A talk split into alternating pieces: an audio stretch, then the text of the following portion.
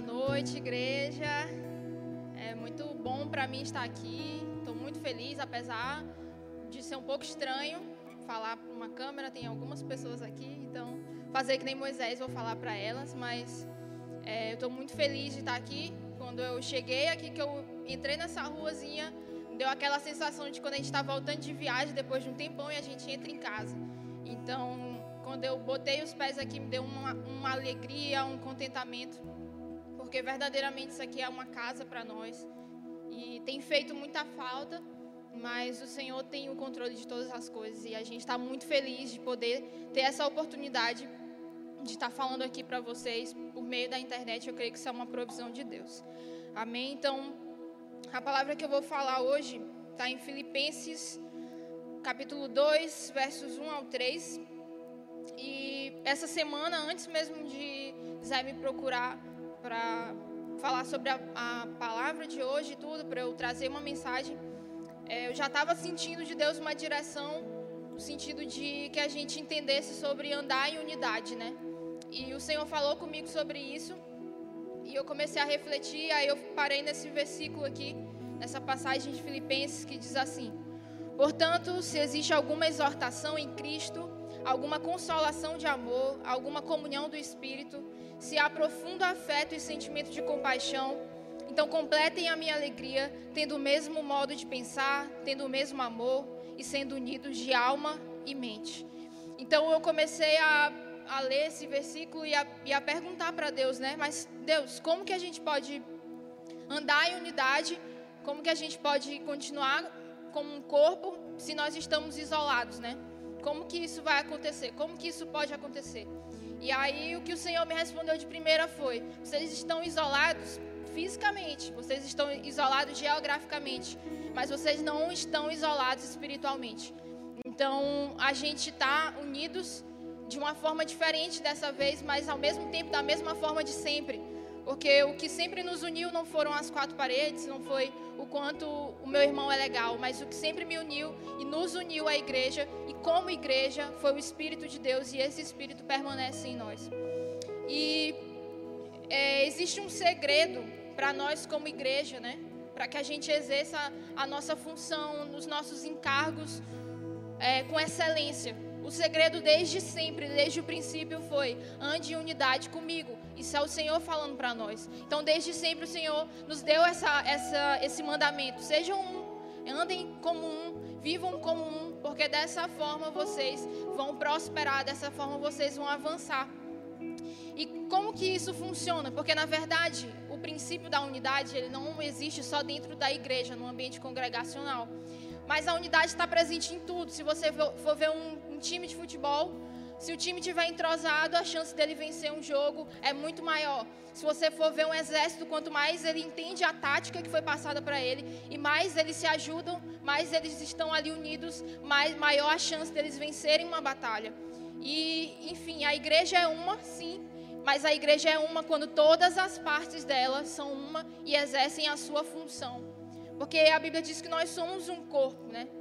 Então a igreja não é formada por alguém que prega e Deus, mas é formada por todos nós, todos os ministérios, todas as pessoas que estão aqui no nosso ambiente de comunhão. Então cada um tem uma função. A Bíblia diz que nós somos corpo, então cada parte do nosso corpo tem uma função.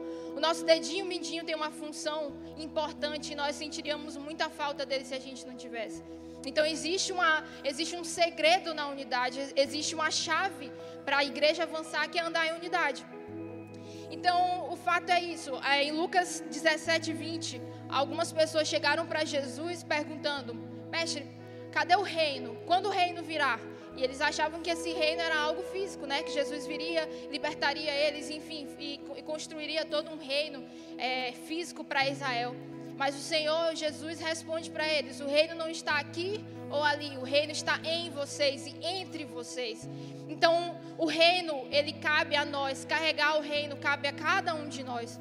O reino está em nós, o reino anda com a gente para onde a gente for, e esse precisa ser o princípio sempre. É, eu aprendi há um tempo atrás que todas as vezes que o Espírito de Deus quer ensinar algo à igreja, ele não ensina só para uma pessoa necessariamente. Todas as vezes que o Espírito de Deus quer trazer uma mensagem para a sua igreja, ele não traz só para uma pessoa necessariamente, mas ele vai trazer para aqueles que estão dispostos a, dispostos a ouvir. Então, se eu estou no lugar de ouvir a palavra de Deus, se eu estou no lugar de ouvir a voz de Deus, eu vou receber a mesma direção de todo o corpo. Então, existe unidade nisso. O Espírito Santo ele atua em unidade. Então, muitas vezes a gente vê é, semanas e semanas de pregações que são muito parecidas e que sim, parece que se encaixam de uma forma que não foi combinada. Isso tudo é ação do Espírito Santo.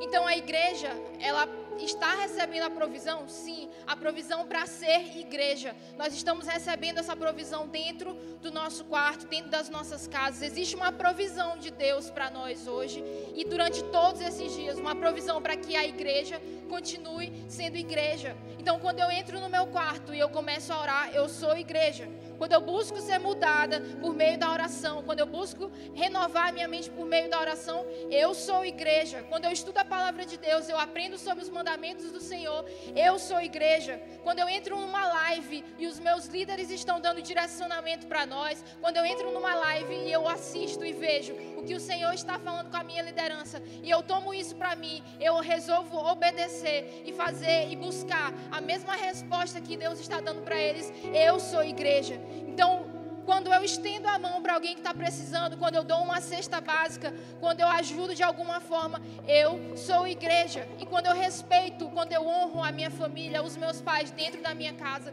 eu sou igreja. Então, a igreja não é um templo, como a passagem que a gente leu diz, a igreja é um modo de pensar, de amar e de ordenar a alma e a mente. Então nós precisamos ter esse modo de pensar, nós precisamos ter esse modo de amar e nós precisamos ter esse modo de dirigir a nossa alma, a nossa mente para as coisas do alto. Quando eu faço isso, então eu sou igreja. Quando eu me movo através do Espírito Santo, então eu sou igreja. A Bíblia diz que a igreja de Cristo é uma igreja triunfante. E isso tem é, mexido comigo faz um tempo já. E eu fico pensando nessa palavra. Caramba, a igreja do Senhor é triunfante. Isso significa que não importa a luta, não importa a tribulação, nós já vencemos antes mesmo de iniciar a guerra. Porque nós somos triunfantes, nós somos a igreja gloriosa de Jesus. Nós não fomos chamados para ficar apáticos, nós não fomos chamados para ajudar uns aos outros aqui dentro do templo e quando sair dessas portas ser mais um no mundo. Nós somos chamados para triunfar onde quer que a gente esteja. Então, o nosso pensamento, a nossa a nossa mente, a nossa alma tem que estar nesse sentido. Eu sou a igreja triunfante do Senhor. Eu sou a igreja triunfante do Senhor.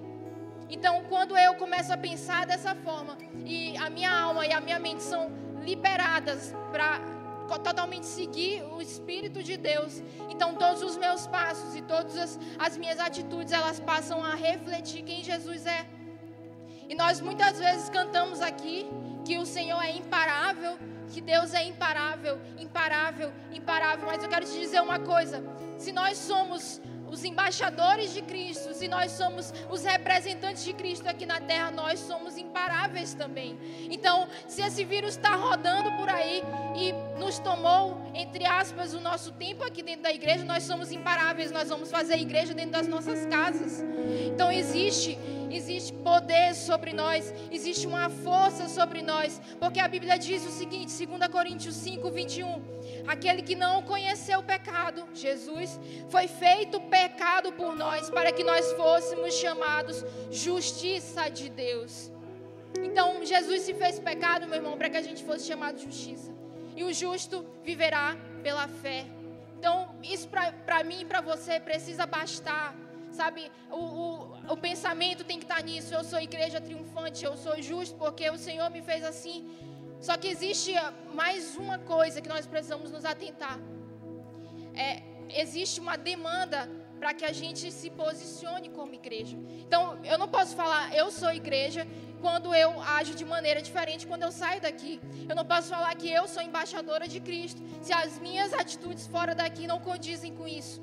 Mas o Senhor, Ele precisa de uma, uma atitude, um posicionamento daqueles que realmente querem o conhecer, no sentido de entender os fundamentos do seu evangelho, no sentido de entender o que, que ele quer de nós. Porque muitas vezes nós não sabemos, nós falamos eu sigo a Jesus, mas nós não sabemos o que ele quer. Nós não sabemos o que ele quer falar com a gente nessa época. Nós não entendemos a direção dele.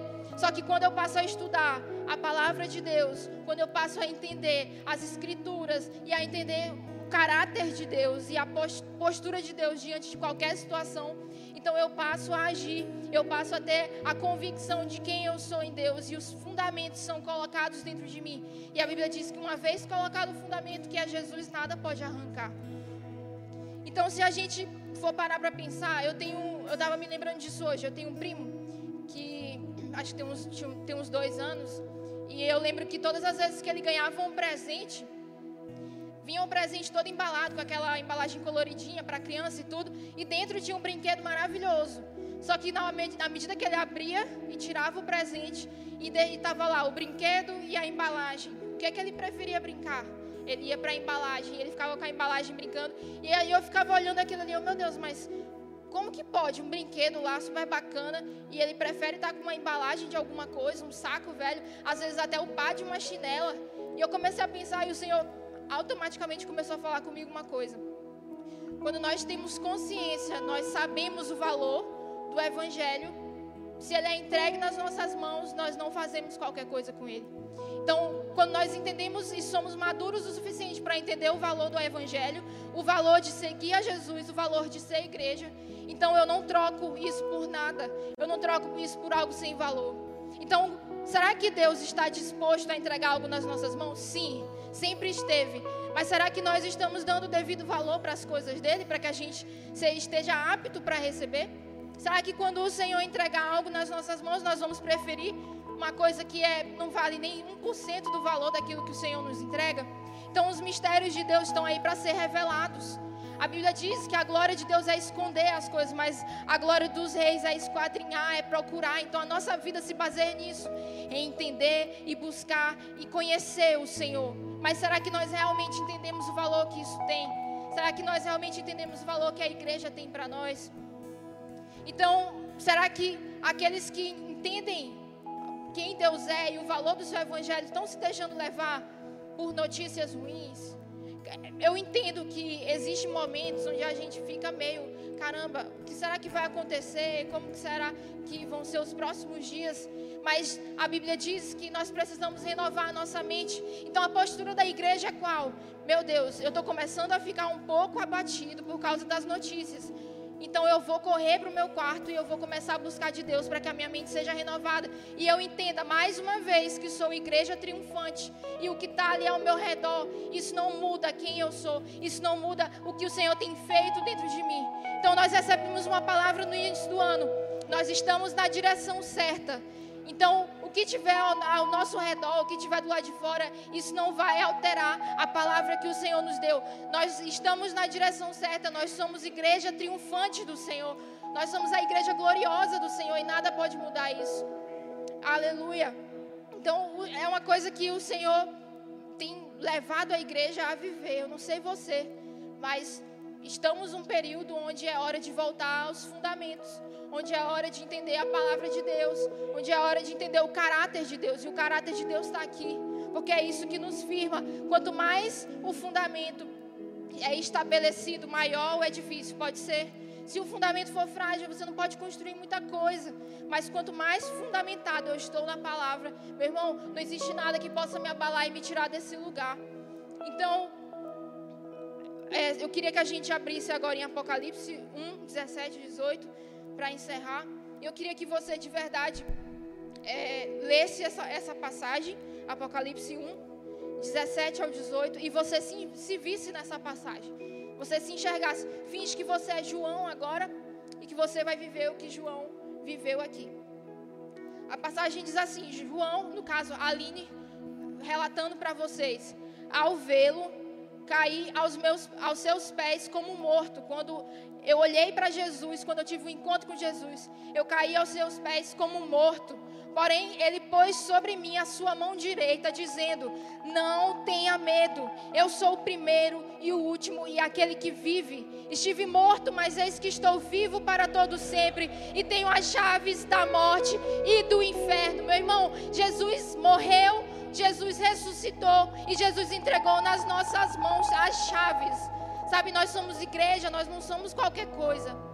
Jesus morreu por nós, Jesus ressuscitou e hoje, se você está com medo, se você está receoso, pense que Jesus está colocando a mão direita dele sobre você agora mesmo e falando: Eu não tenha medo, eu sou o primeiro e último e aquele que vive. Eu estive morto, mas eis que estou vivo para todo o sempre e tenho as chaves da morte e do inferno. A morte não pode mais abalar Jesus, ele já venceu. Sabe, ele já pisou a cabeça da serpente. Não existe. Não existe algo que possa tirar isso de nós. Então, entre me render a um vírus que é invisível, eu prefiro crer em um Deus que é invisível e age ao meu favor.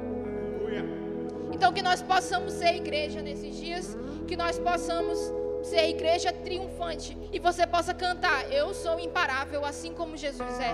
Todas as vezes que o Senhor fala para você, eu sou imparável, Ele está te dizendo, eu sou imparável, portanto você também é. Amém? Então que nós possamos carregar essa palavra no nosso coração, que isso possa ser verdade em nós, em nome de Jesus.